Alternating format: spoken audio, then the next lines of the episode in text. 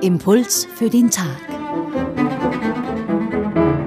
Diese Woche mit Nathanaela Gmoser, sie ist Schwester im Orden der Benediktinerinnen der Anbetung in Wien.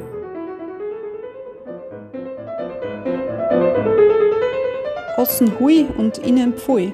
Wie sehr missfällt uns das? Wie schnell merken wir, wenn das, was jemand von anderen fordert, nicht mit dem zusammenpasst, was jemand tut. Auch Jesus streicht das heute heraus.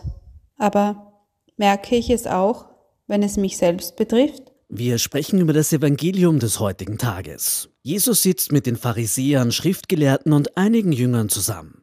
Es wird gegessen und einige Jünger waschen sich davor nicht die Hände.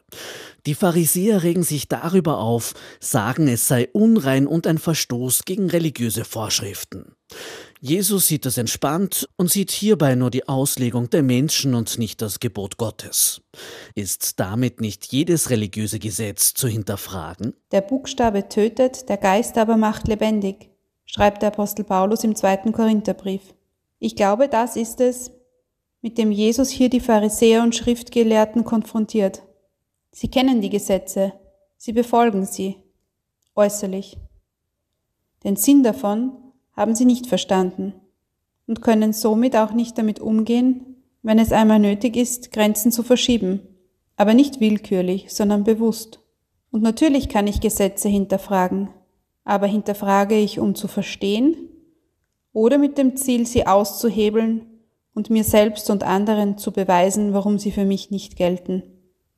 Stelle ich prinzipiell in Frage oder vertraue ich Gott prinzipiell, dass seine Gebote gut sind und dazu beitragen, dass ich freier leben kann. Und weil wir heute über religiöse Spielregeln reden, welche Bedeutung haben die zehn Gebote im Christentum? Du sollst, du sollst, du sollst. So klingen uns die zehn Gebote im Ohr. Ja, aber warum soll ich denn? Warum sollte das Volk Israel? Kurz bevor das Volk die Gebote erhält, wurde es aus der Gefangenschaft herausgeführt.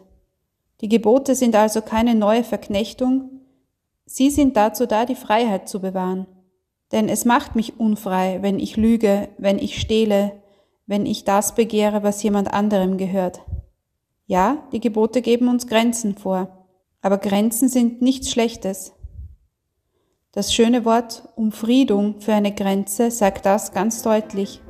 Innerhalb der gegebenen Grenzen kann ich in Frieden leben.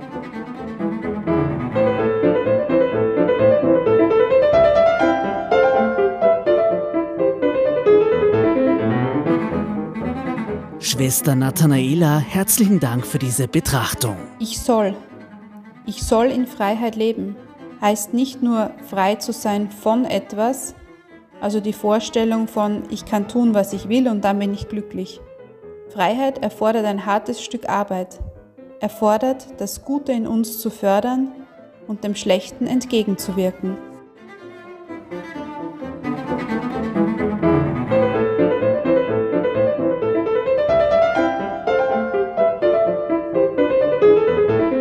Impuls für den Tag. Diese Woche mit Nathanaela Gmoser, sie ist Schwester im Orden der Benediktinerinnen der Anbetung in Wien. Wenn Sie diese Bibelstelle nachlesen wollen, sie steht im Markus Evangelium Kapitel 7, Vers 1 bis 13, nachzulesen und nachzuhören auf radioklassik.at.